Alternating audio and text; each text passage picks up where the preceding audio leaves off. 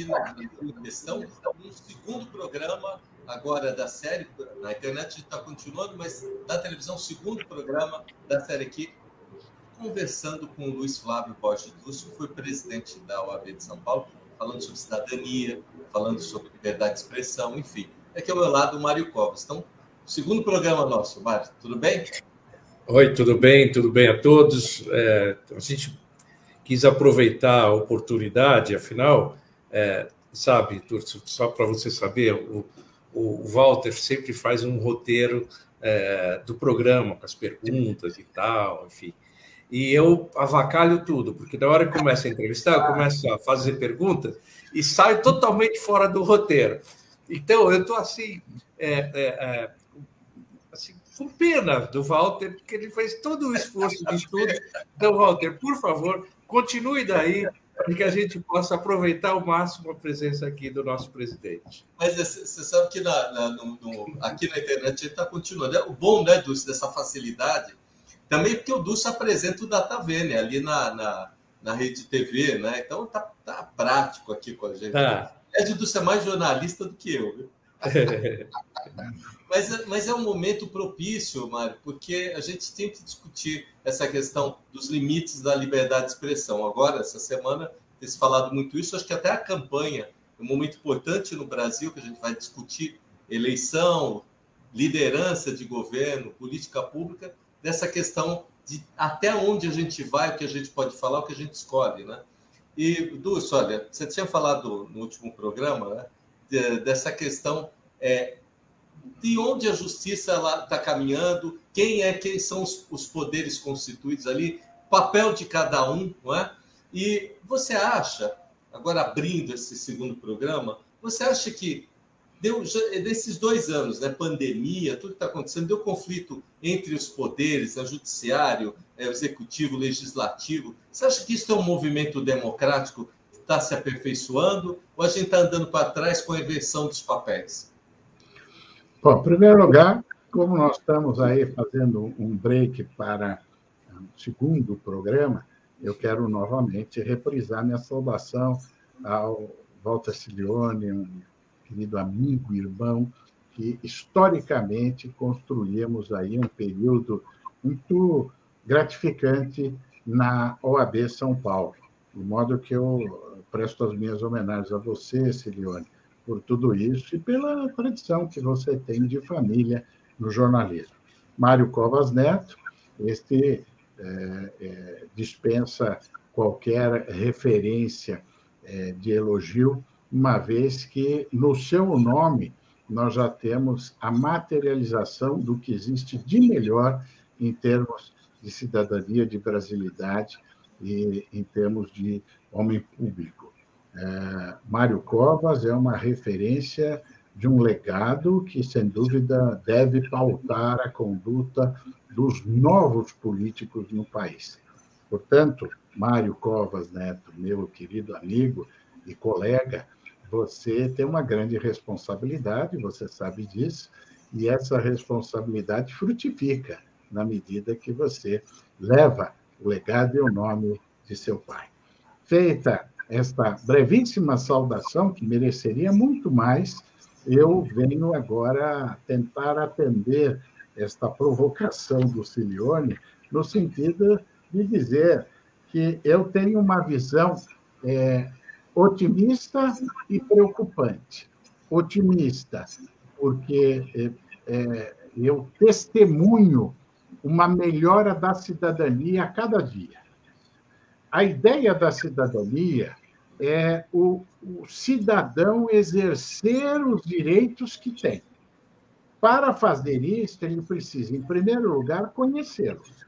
E, em segundo lugar, acreditar que deve pleiteá-los lutar por eles e que isto frutifica e que isto terá algum resultado. Bom, primeiro, para que ele tenha consciência dos seus direitos, vou dar um exemplo aqui para os mais jovens. Se há 15, 20, 30 anos alguém comprasse um produto numa venda, num mercado, num supermercado, e este produto, ao chegar em casa, se constatasse estragado o que poderia ser feito? Pega-se o produto, joga no lixo. Perdeu dinheiro, ponto final. Você não tinha a quem recorrer, você não tinha a quem reclamar, e se eu fosse, volta no supermercado e diz: olha, o produto está estragado, quero trocar. Se o dono do supermercado dissesse: eu não vou trocar, problema seu, você não teria amparo.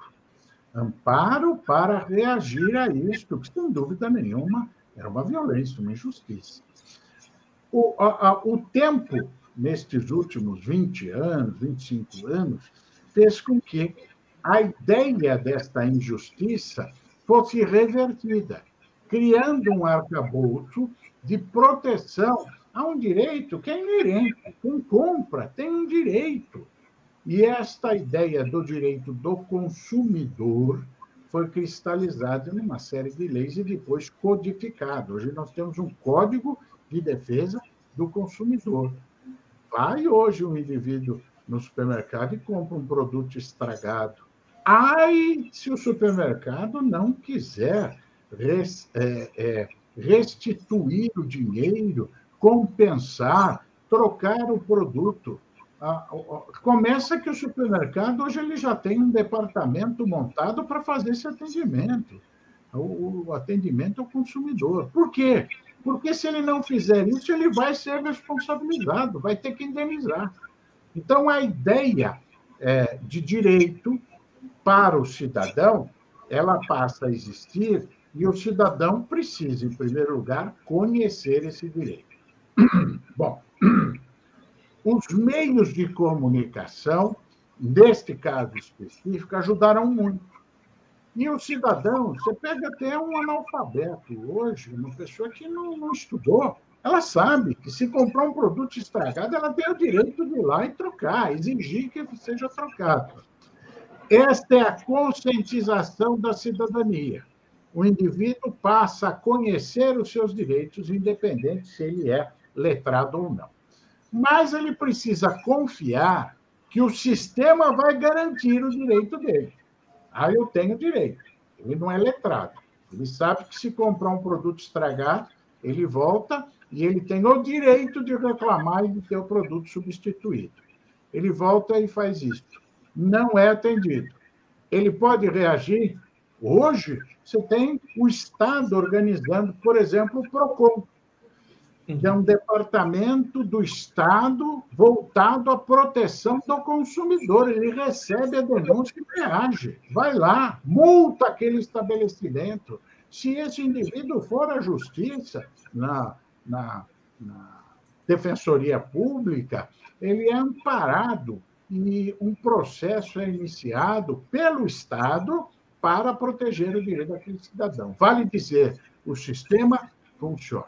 Então, cidadania, para fechar a ideia, tem essas duas bases: conhecer os direitos e saber que, se você precisar exercê-los, o sistema te protege, te ampara aí você tem a cidadania. Isto para tudo, não é só para o consumidor, para todas as esferas. É nítido que há um grau que aumenta a cada ano, é, elevando-se de cidadania. Vale dizer, quanto mais o tempo passa, mais a população no Brasil conhece os seus direitos e passa a exigi-los. Porque se o sistema não patrocinasse, ele diria, bom, eu tenho direito, mas não adianta reclamar. Não adianta reclamar que vai ficar por isso mesmo. Não, reclama que vai ter resultado. Isso é cidadania. Sem dúvida nenhuma, o grau de cidadania melhorou em nossa sociedade. Pelo menos assim que eu vejo. Não vejo dúvida quanto a isso. Agora, esta cidadania é suficiente para nós mudarmos a sociedade, melhorando-a, aperfeiçoando-a, fazendo com que é, as, as, as riquezas do nosso país possa dar melhores condições a todo, a todo o nosso povo, aí já não. Isso é uma outra história. Aí nós vamos ter que enfrentar outros aspectos. Então, a, o grau de cidadania se elevou, mas ainda temos muito a fazer no que diz respeito a essa expectativa que a população tem do sistema, dos poderes públicos, para atender às suas necessidades, especialmente no que diz respeito a esse equilíbrio, esta é, possibilidade de um país tão rico, tão heterogêneo quanto o nosso, que tem riquezas naturais, poder trazer é, condições de convívio e de satisfação pessoal a cada um dos indivíduos. De modo que, Silione, temos muito trabalho a fazer. Por isso, fecho mais uma vez a ideia. Por isso, Mário, que eu confio tanto na política, porque a política dá os instrumentos para fazer isso. Não é o judiciário que vai fazer. O judiciário pode fazer isso é, é, de forma individualizada e, excepcionalmente, de forma coletiva. Mas, de forma maciça, quem faz é a política. E a política, portanto, bem feita, a política com é, o P maiúsculo, com pessoas de bem nos seus, é, na sua é, condução, eu não tenho dúvida que nós teremos dias melhores no futuro. Eu sou um otimista. O Brasil não está perdido, não. Essa turma que diz, ah, está tudo perdido, isso aqui, né? nada disso. O povo é bom, o, o país é rico, nós temos condições, precisa melhorar muita coisa. Claro, no mundo inteiro os países precisam melhorar. Mas pega um exemplo lá dos tigres asiáticos, você vê que em 5, 10 anos eles mudaram a história do rumo do seu país. É possível. Agora, precisa liderança, precisa comprometimento, precisa, volta ao ponto, uma política estabelecida que possa resgatar tudo isso. Eu sou um otimista, nós vamos chegar nesses dias. Mário? É, eu, eu, bom, boa noite, né? Boa noite novamente. Boa noite a todos nós que estamos assistindo aqui nessa segunda, segunda etapa da nossa entrevista. É, é, eu penso que é, a gente até não é mal servido de leis. A gente tem muitas leis. De maneira geral, para ampliar, para amparar vários direitos. A gente tem uma dificuldade, muitas vezes, na execução das leis. Quando elas conseguem ser bem executadas, o direito aparece. Isso de um lado. E de outro, é, então, esse exemplo do, do PROCON, por exemplo, é um exemplo perfeito. É, a partir do momento que o Estado entrou para regular isso, para defender o cidadão é, na sua, é, na sua, enfim, no seu, no seu prejuízo, de uma maneira mais ampla da palavra, é, é, tornou a coisa, enfim, o poder do Estado ele consegue impor condições é, é, de fazer a, a, aquela injustiça ou aquela, aquele equívoco ser reparado. É, acontece que a gente ainda tem uma coisa que aí a educação é fundamental. E tem muito despreparo é, de uma camada grande da população e desconhecimento do, das suas, dos seus direitos. E às vezes até tem o conhecimento, mas não sabe como reivindicá-los. Isso. E aí a figura, e, e falo isso porque fui vereador, a figura do vereador, nesse caso, ou de um político, modo geral, ou de um agente público, de qualquer nível, para aquela pessoa que ela está tão distante é, de, de, de, de saber como é que ela vai exercer seu direito, ou se ela tem direito, ela tem, ela, é inevitável ela procurar alguém que é referência para ela. É um líder comunitário, é um, é um, um prefeito regional, é um vereador, é, um, é alguém que ela entende que tenha mais conhecimento que ela e que possa dar solução para ela. E aí a, a gente... OAB. É a, OAB, OAB, claro, claro, claro, a OAB. Claro, a OAB, vários institutos de classe aí que, enfim, que elas entendem que pode, pode resolver o problema. E aí a gente, a gente percebe, nessa hora que a gente percebe o quanto a gente está distante de, de, de, que aquela, toda aquela legislação, ela de fato ela esteja sendo exercida. Né?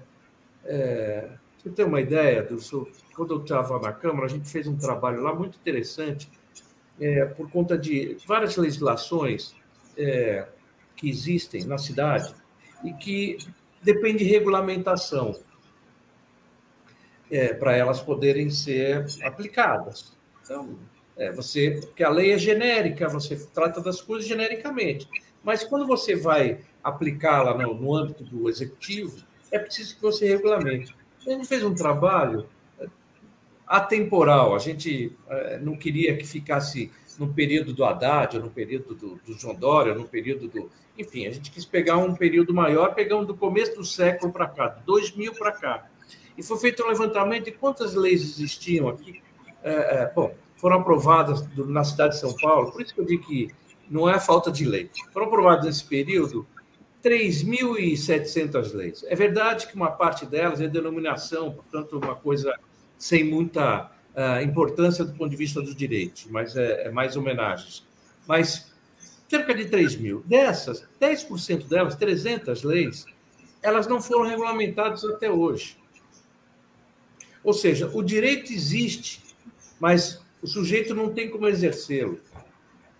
Se amanhã eu tiver uh, uh, precisando de algo e vou fazer uma consulta, eu vou ver que a, a lei está lá para me, me amparar, mas eu não tenho instrumentos para fazer ela existir. Ou seja, é preciso que a gente atue muito, é, acredito, é, nos instrumentos para que a legislação seja de fato exercida, para que o direito das pessoas possa ser reconhecido. É, acho que é menos a lei, menos modificar a lei. E aí é, não é a pena aumentada, não é nada disso, mas você tem uma justiça mais breve, o sujeito é, não ficar. É, prescrição, você ter, ter, ter crimes, por exemplo, jornada de crimes, você tem algo que é prescrito por ter curso de tempo, meu Deus do céu, é preciso que a justiça seja mais, mais rápida. Porque se eu cometo um crime, de novo, um crime, e eu sou impune, eu fico com a certeza da impunidade. E essa impunidade faz com que eu faça um outro crime. Eu não vou, nunca vai acontecer nada comigo. E quando me pegam, ainda por cima, tem a possibilidade de, de, de, de, de aquilo prescrever e tal. Então, fica uma coisa muito, é, muito ruim. É, é, é a insatisfação da população acaba sendo carreada para algum lado. Vai ser para o executivo, para o legislativo, para o judiciário, não importa. Ela vai olhar as autoridades, mas essas autoridades elas não são capazes de, de, de me dar a, a, o direito que eu, que eu mereço. E eu acho que hum, a gente acaba brigando por algumas coisas que são é, que não são o foco principal do problema. Eu acho que o foco principal do problema é como é que você faz para as pessoas saberem que têm o direito e como é que elas podem exercer isso de, de uma maneira rápida, ligeira e que a gente dê resposta para isso. Desculpe. Essa, Mário essa... Covas, opinião. Mário Covas, eu... programa é ouvir a sua opinião, não a minha. Olha, você, eu estou de pleno acordo com o que você coloca. É, você tem uma visão, sem dúvida nenhuma, multidisciplinar e de parlamentar, então isso é, é muito rico, é muito preciosa essa visão. Efetivamente, nós não precisamos de leis. É. É, leis nós temos. Nós precisamos fazer com que as leis sejam cumpridas. Exato. E para cumprir, você deu um exemplo, muitas delas aí precisam de regulamentação. E a regulamentação não acontece.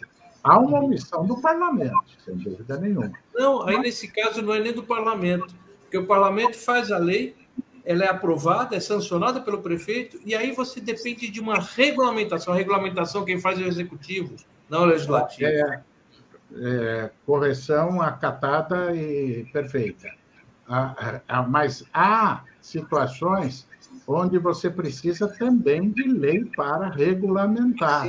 Hum. E isto tem, às vezes, omissão do parlamento. Do executivo nem se fala. Agora, é, eu, eu, queria, você tocou num, num ponto, se me permite só uma reflexão, aderindo, inclusive, à sua é, exposição. A questão da prescrição. Vez por outra, eu escuto assim: nesse país tudo acaba em pizza, porque, imagina, tem prescrição para tudo. É, são poucas coisas que são imprescritíveis. E, e passa-se uma ideia que a prescrição ela existe para patrocinar a impunidade. Eu diria o seguinte: a, a consequência da prescrição vai levar à impunidade. Mas a prescrição, ela não existe para isso.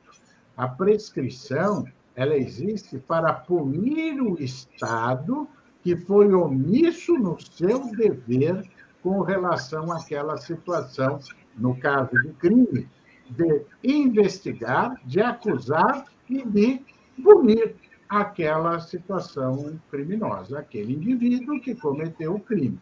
Ora, o indivíduo não pode ficar o resto da sua vida aguardando um julgamento.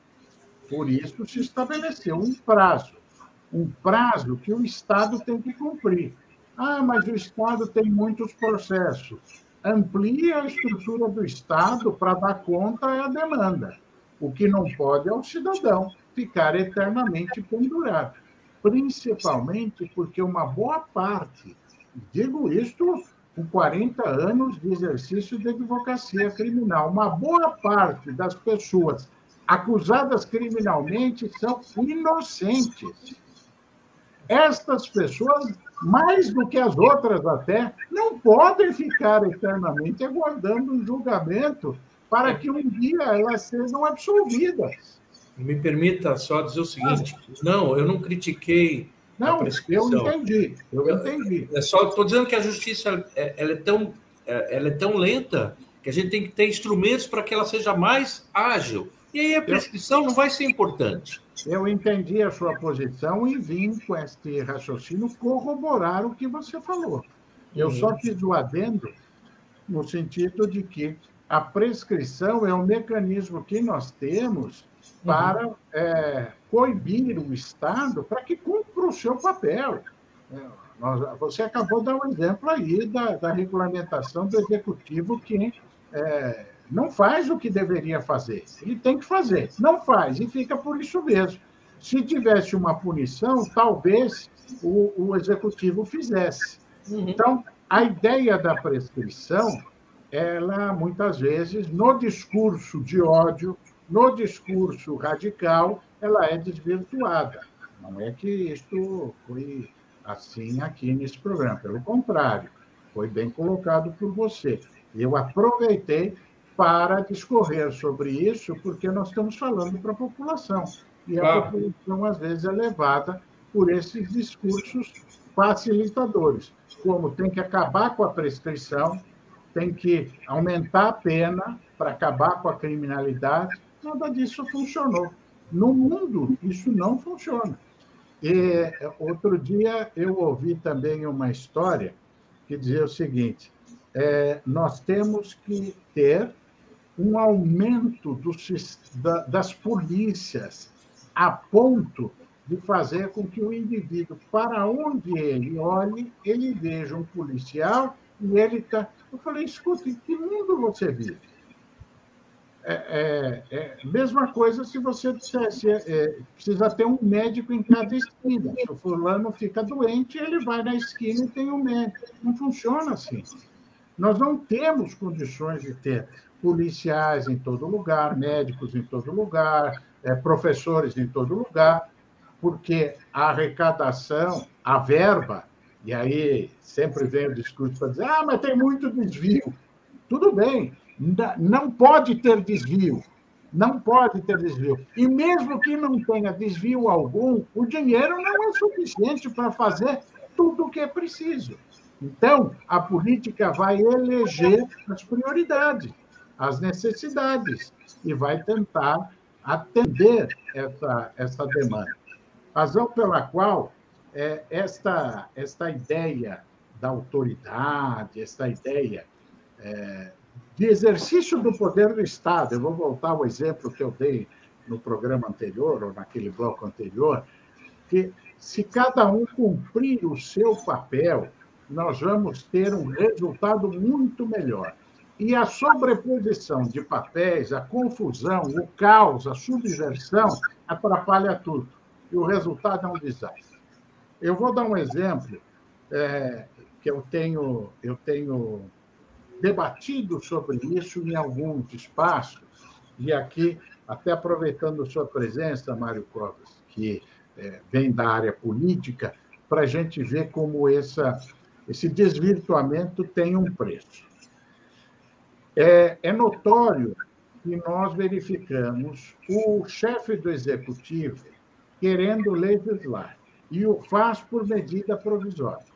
A medida provisória é um mecanismo criado pelo legislador para, numa emergência, valer-se desse mecanismo e, diante da impossibilidade de esperar o processo legislativo com o debate que a Casa Legislativa, que o Parlamento naturalmente precisa ter até a feitura da lei, então o chefe do Executivo pula toda essa etapa, baixa a lei, entre aspas, a lei está em vigor, e depois o Parlamento, com calma, vai ver se mantém ou não. O que nós estamos assistindo, isso não é desse governo, é de todos os governos aí para trás, e muitos é, no, no, no, plano federal, é, uma, é um abuso indiscriminado da, da, dessas medidas. E nós vamos verificando que o chefe do executivo ele legisla por, por esse instrumento. É uma atrás da outra, uma por dia. Então, aquele caráter emergencial, aquele, isso está superado. Ele usa isso como um mecanismo diário para baixar uma norma sem passar, pelo menos naquele momento, pelo parlamento. Isto é um desvirtuamento de função. Aí, o que, que nós vamos verificar? O executivo, que está lá para cumprir a lei, passa a fazer a lei, por um desvio. E o parlamento, que está lá para fazer a lei, ele passa a, a ter uma atribuição para alguns principal, precípua, de investigar. Então, nós vemos as CPIs onde o parlamentar ele é investido dos poderes do juiz e ele passa a investigar. Só que isso, em algumas situações, se torna atividade principal do parlamento. Ele para de debater lei, ele para de produzir o debate necessário, ele para de fiscalizar os órgãos para fazer uma investigação, porque aquilo dá igual, porque ele precisa preparar a próxima eleição. Então, o executivo, que deveria aproveitar as leis do legislativo e aplicá-las, ele resolve fazer a lei. O legislativo, que deveria produzir a lei, ele faz o papel do judiciário. Ele vai estar com os poderes de juiz, vai estar investigando. Basicamente, o papel da polícia e o papel do judiciário. Aí nós vamos encontrar um judiciário que faz o quê? Em determinadas situações, como foi aquela situação posta para o Supremo do aborto do anencéfalo, é, ele tem que, diante de uma omissão do parlamento, que não cumpriu o seu papel de fazer lei sobre aquele tema, debatendo lá na casa, o Supremo é obrigado, diante da questão posta, a decidir. E não havendo lei, ele passa a decidir criando uma regra de convivência que não é sua atribuição. Isto é a subversão total do sistema. Então, vamos puxar o freio de mão. O executivo cumpre o seu papel, o legislativo cumpre o seu papel, o judiciário cumpre o seu papel. Por isso que eu falei lá no bloco anterior, e repriso aqui, que eu não admito juiz dizendo é, meu papel é combater a corrupção. Não é, nunca foi e nunca será. Se você prestou concurso para um magistrado, é para aplicar a lei ao caso concreto, é isto.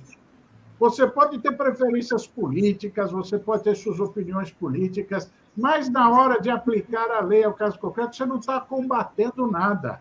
Você está aplicando a lei ao caso concreto. Se houve um crime, você pune.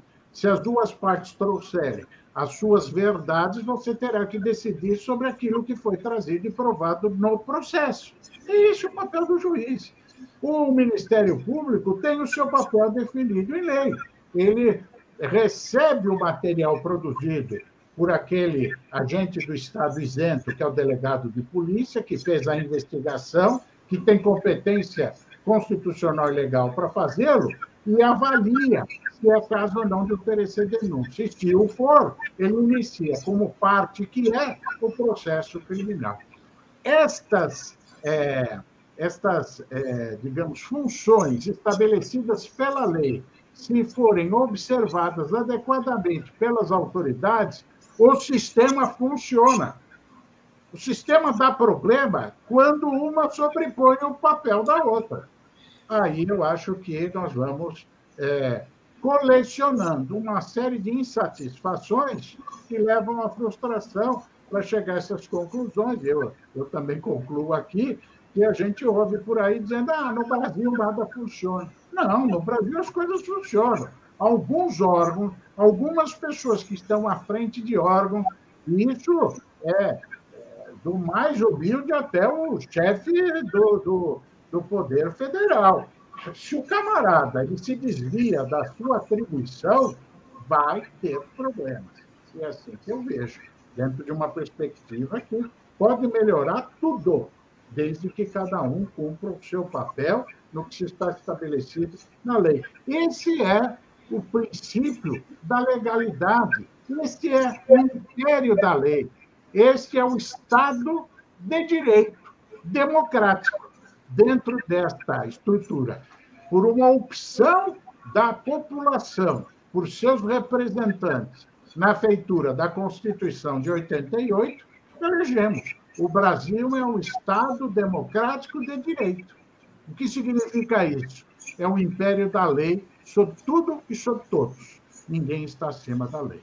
Se respeitarmos isso e cada um no seu papel, observando o que diz a lei, nós vamos ter um país bem melhor. É, o que a gente observa é que também é, aquele conceito de que de governabilidade, sabe, que o executivo sempre procura, não, é preciso ter governabilidade, portanto eu preciso ter no parlamento uma maioria para ter a governabilidade. Na verdade, se traduz em outras coisas, né? se traduz em em facilitar a vida do, da legislação, é, a vida do, do, do executivo é, frente ao, ao, ao, legislativo, e o legislativo cede a isso. Então, você vê coisas assim, eu vou citar o exemplo aqui de São Paulo, porque eu, esse eu conheço. É, quando você, vereador, propõe um, uma lei, ela, ela, ela primeiro tem que passar por várias comissões, são várias comissões, comissão de Constituição e Justiça, comissão, é, enfim, até na comissão de finanças no final para ver o impacto do orçamento, enfim, tem várias comissões, cada uma dessas comissões tem um grupo de vereadores diferentes em cada comissão, é, é, é designado um relator para olhar o seu projeto de lei, ele vai observar, segundo a ótica daquela comissão, faz um relatório, esse relatório tem que ser votado por todos da comissão e, se aprovado, vai para a comissão seguinte. Depois que passa por todas as comissões, ele está apto para ir para plenário. Mas ele vai para plenário só quando o presidente põe uh, uh, uh, na, no, no, no, na ordem do dia o, o, o, enfim, aquele projeto. E aí fica a critério eh, de arranjo, muitas vezes demora muito tempo, mas não importa vai para plenário. Quando vai para plenário, você tem que ter a aprovação do plenário. Em duas votações, uma num dia e numa uma segunda no outro dia, em que pode sofrer alterações por aí. Depois disso tudo feito, se for aprovado, vai para o executivo que pode sancionar ou vetar. Esse é o roteiro para um, um, um parlamentar. O roteiro para o executivo, não, ele manda para lá, manda para lá um projeto, tem-se uma, uma coisa no regimento interno, não sei desde quando que tem, mas quando eu cheguei lá já existia, uma coisa que chama-se Congresso de Comissões, que é o seguinte: você é como se você fizesse uma grande reunião de todas as comissões juntas e faz um parecer conjunto das comissões, ou seja, o projeto do governo é aprovado em toque de caixa. Chega um projeto, muitas vezes, chega um projeto num dia no mesmo dia ele é votado, no mesmo dia ele é aprovado. Muitas vezes o parlamentar sequer tem noção de, de todo o conteúdo daquele projeto. Às vezes você tem lá no projeto, revogue seu artigo tal da lei tal. Se você não tiver meios de descobrir qual é essa lei, você vai votar uma coisa sem saber que você está votando. Muito bem, é aprovado nesse dia. Muitas vezes se faz uma votação para diminuir o interregno entre uma votação e outra, já se vota a segunda dois dias depois e já está aprovado. Isso tudo se traduz no seguinte: uma submissão do legislativo ao executivo, por, por interesses mais variados, notadamente o interesse mais de, de você ter uma influência junto ao executivo para que as políticas públicas que o executivo faça possa de alguma forma é, é, é, você possa de alguma forma hum, influir. Influir para que a sua região onde você tem uma liderança é votado possa ser melhor atendida influindo da maneira que for e isso faz com que o, o legislativo vai ficando cada vez menor na sua importância e aí você tem razão ele começa a, a, a mudar o seu papel então, não é só ele, ele querer fazer o papel de judiciário na CPI, mas também uma outra coisa que hoje está muito em voga, que é a chamada emenda parlamentar, que vem cada vez mais aumentando o seu tamanho. Por quê? Porque é a forma dele influir no executivo.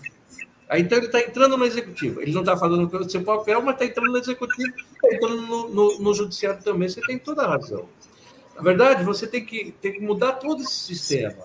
Porque, de um outro lado, é, o executivo tem essa, essa ânsia de ter a, ter a, ter a governabilidade, porque ele não quer ficar refém do, do legislativo. Porque ele está lá, de repente o legislativo pega e, e muda uma lei que vai, uh, vai de encontro às políticas que ele está desenvolvendo no executivo. Para pressionar. Fazer, posso fazer um parênteses, Mário? Na monarquia, o poder era do rei que tinha lá os seus conselheiros que faziam as regras tal, mas quem batia o martelo era o rei. Absolutismo, poder concentrado. Até por uma questão histórica, cultural, o executivo ele tem este poder maior, mas não deveria ter na democracia. Vou te dar um exemplo da OAB. Eu era presidente da OAB. A OAB tem um conselho, são 60 conselheiros. O que o conselho delibera, eu tenho que cumprir. O órgão máximo de comando de poder na Ordem dos Advogados do Brasil é o Conselho Deliberativo, não é o presidente e sua diretoria. Estes cumprem as deliberações do Conselho. Na democracia é assim, e deveria ser assim na prática. O órgão máximo, embora você tenha os três poderes, é, não há hierarquia com relação a esses três poderes, mas o berço das regras que devem ser cumpridas é o parlamento. É aqui que tudo inicia. O executivo cumpre o que o parlamento decide. E o judiciário, quando provocado, decide à luz das regras que o parlamento estabeleceu. E, no fundo, o parlamento é o povo representado ali. Esse é o sistema. De modo que, quando você vem e mostra essas nuances todas, tal, você vê a predominância de uma inversão de valores que traz consequências. O executivo, historicamente, tem essa manipulação, essa forma de trato. Historicamente, ele sempre exerceu com mais efetividade ou com mais vitrine o poder. Mas o poder mesmo está em quem faz a regra. E quem faz a regra é o parlamento. Embora no sistema nosso não há hierarquia. Mas sem dúvida nenhuma que o parlamento, ali é que tudo nasce. Isso às vezes. Por isso, por isso mesmo que o parlamentarismo me parece, a meu, a meu juízo, um caminho melhor porque você harmoniza melhor os poderes, é pelo menos em relação ao executivo e legislativo. Você Esse debate mais... eu gosto, eu acho interessante porque é uma opção. É, é uma opção para a gente aperfeiçoar todo é. esse sistema. É. Enfim, é, é bom o debate com, com pessoas é, é, que estão habituadas com debate, como você, que permite que a gente coloque nossas opiniões e a gente possa desenvolver e chegar recuo, eventualmente numa pé. Eu recuo muito, viu, Mário Covas? Vira e mexe. Eu recuo muito, vira e mexe, diante de argumentos robustos e, e, e argumentos que se sustentam, eu reformulo os meus. Mas isso eu, eu, acho, eu, eu acho que isso é, isso é uma atitude irresponsável. A minha, minha maior, meu maior temor é você ter um dirigente público que não seja capaz de recuar. Porque ele tem que tem horas que você tem que recuar, tem que dar um passo para trás para ter dois para frente amanhã. Não, não, você não é. Ninguém é dono da verdade, meu Deus do céu. E a, Às a vezes política... você. Desculpe, desculpe. Não, não, não. Não, não, não. Eu ia dizer, a política é tão bonita, é tão preciosa, que, às vezes, é, você, inserido neste contexto, você passa a trabalhar politicamente e tem que negociar posições para obter um resultado mais favorável ao todo. Sim. E as pessoas muitas vezes não entendem isso. Acho que isso é conchava, acho que isso é acordo, escuso, etc. Não, a beleza da política está aí. É esse debate, você recua, você avança, você convence o outro, você busca um apoio. Esse você busca processo, aliados. É isso, esse processo político aperfeiçoa o convívio entre as pessoas é, é riquíssimo, é preciosíssimo. É e a democracia propicia isso. Mário e Dulce, a gente está chegando já ao final do segundo programa. e agora? É, eu tenho um amigo, ele é. mora no interior, ele fala assim: Durso, se a gente agarra na prosa, nós ficamos madrugada dentro. Bom, eu, eu não paro de falar mesmo, então não preciso. Às vezes eu preciso tirar até espelho da minha frente, senão fico falando comigo. Mas olha, eu, eu, preciso, eu preciso fazer o que eu faço todo programa, né, Walter? Eu acho que esse é minha, meu papel agora, né? Que é o seguinte: é agradecer muito a, a tua disposição de fazer dois programas com a gente. Muito obrigado. Foi muito legal, foi muito bom, muito rico. Abordamos vários assuntos e tal, é, debatemos alguns assuntos, foi muito bom. Fiquei muito feliz. Agora, normalmente, mesmo em dois programas, a gente pode ter deixado de ter falado alguma coisa. Então, essa, esse momento final é para que você, enfim, encerre o programa colocando aqui o, o, que a gente eventualmente não discutiu, enfim, fique à vontade, a palavra é sua. E eu tenho mais um programa para fazer o um encerramento. Porque para falar agora o que nós não falamos no programa, ainda tem horas. Mas tem prorrogação, se você quiser. Oh, Cilione e Mário Covas, que, que agradável eu poder estar com vocês, ouvindo, aprendendo, opinando. E, e eu faço de maneira, de maneira assim, muito autêntica, muito sincera. Aliás, para entender bem o que eu fiz aqui hoje, essa palavra ela, ela, ela, ela traduz muito isso. Que é, a palavra sincera ela tem origem lá em Roma, quando os artesãos romanos eles talhavam o mármore e faziam as suas peças de arte. Muitas vezes o mármore é uma pedra mole e às vezes o, o talhe não era perfeito e ficava uma imprecisão que era corrigida com parafina. Uhum. Em outras peças, o talhe ficava tão perfeito naquela peça que não precisava de parafina. O resultado final, as peças eram separadas. Algumas tinham parafinas, que tinham algum problema, e as outras não. Aquelas que tinham alguma coisa a esconder, elas tinham cera. E aquelas que não tinham nada a esconder, que eram peças que estavam ali autênticas, elas eram sem ceras, sem parafina. Daí a origem da palavra sincera. É, bem nesse sentido, eu fiz esse programa aqui hoje com vocês. Eu fui absolutamente sincero, trazendo o que eu acredito, como eu penso, as minhas convicções, completamente aberto para receber as críticas, ouvir as outras ponderações e, mais uma vez, digo, eventualmente até mudando de posições no futuro. Mas o que eu vejo é a oportunidade, num debate como esse, de refletir sobre esses temas todos. O Cilione falou, eu tenho um programa na Rede TV, o, o, o programa Data Vênia, onde a gente. Eh, na verdade, o programa tinha uma proposta e é, a, a, as melancias elas se acomodam com o andar da carruagem, não é assim? Nós começamos a fazer o programa, o primeiro programa é, deu certo e, no fim, se adaptou a proposta a fazer com que as pessoas pudessem conhecer o convidado enquanto ser humano, sua história profissional, etc. Foi sensacional, porque ali eu consegui um curioso que sou, né? ansioso por saber da vida das pessoas, o que elas fizeram para chegar onde chegar, o que estudaram, que dificuldades teve. Tem passagens assim magistrais, magistrais. E, e este programa me ensinou que a gente tem que perguntar por curiosidade e tem que ouvir, tem que ter muita paciência para ouvir.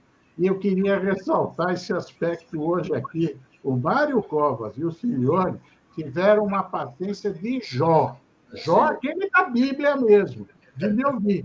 Porque eu fui falando, falando, falando, embora com sinceridade, mas eu estava numa sala de estar e consegui falar tudo o que eu queria.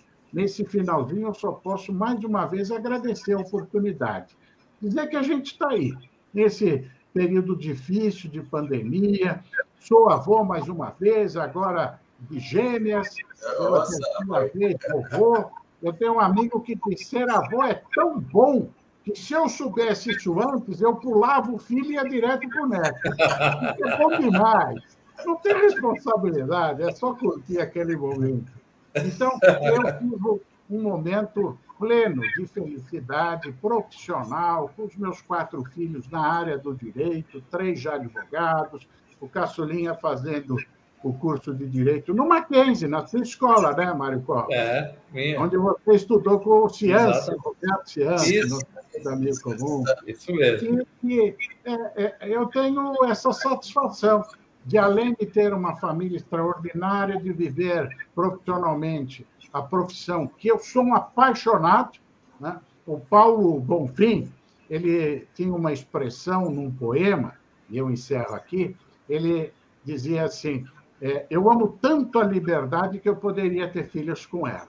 Aí um dia eu falei, Paulo, você tem uma frase que eu vou eu vou me apropriar dela, mas eu estou confessando aqui e pedindo sua autorização. Ele falou, pode. Eu falei, então vou abusar. E vou dizer, eu amo tanto a advocacia que eu poderia ter filhos com ela. É o que eu gosto de fazer, é o meu lazer, é o meu dia a dia. É aí que eu vejo que eu consigo transformar as pessoas, que eu consigo influenciar na sociedade, mesmo um pouquinho, mas eu consigo transformar o meu mundinho e isso, de alguma forma, poderá ter repercussões. Razão pela qual eu, nesta plenitude profissional de família, eu tenho uma complementação que me gratifica como ser humano, que são os amigos que eu tenho, e vocês estão entre eles pessoas que eu respeito, que eu admiro, que eu vejo e tenho a satisfação de olhar, de ouvir e de acompanhar. Assim é você, Mário Covas, assim é você, Cilione. E espero que a gente possa é, é, servir, pelo menos, de ideia para que esses jovens que estão aí o dia inteiro nas redes sociais, buscando aqueles likes, dizer para eles: olha, amigo é uma coisa um pouquinho diferente dos amigos do Facebook, daqueles amigos que você não vê de carne e osso. Amigo é amigo. Amigo é o que você conhece, a família, que você vê como ele está indo, e que, às vezes, mesmo sem tocar, você faz parte da vida deles e eles fazem parte da sua vida com sinceridade. Porque, se você precisar, pode convocá-los, eles vão estar lá para te ajudar. Assim é que a vida me deu os amigos como vocês. Fico muito feliz em estar aqui e sempre à disposição, de prontidão, literalmente, para atender. Eu comecei o primeiro programa falando e termino repetindo. Convite do Cilione é ordem judicial. Não se discute, cumpre. Muito bem, então. Walter, boa noite para você. Bom programa, ótimo programa. Acho que daria terceiro episódio, mas acho melhor a gente encerrar por aqui mesmo. E tchau, pessoal. Muito obrigado por vocês acompanharem a gente nesses dois programas. Um abraço obrigado, a todos. Obrigado, Mário. Obrigado, Simeone. Abraço, abraço para vocês. Um abraço. Obrigadão, obrigadão. Tchau.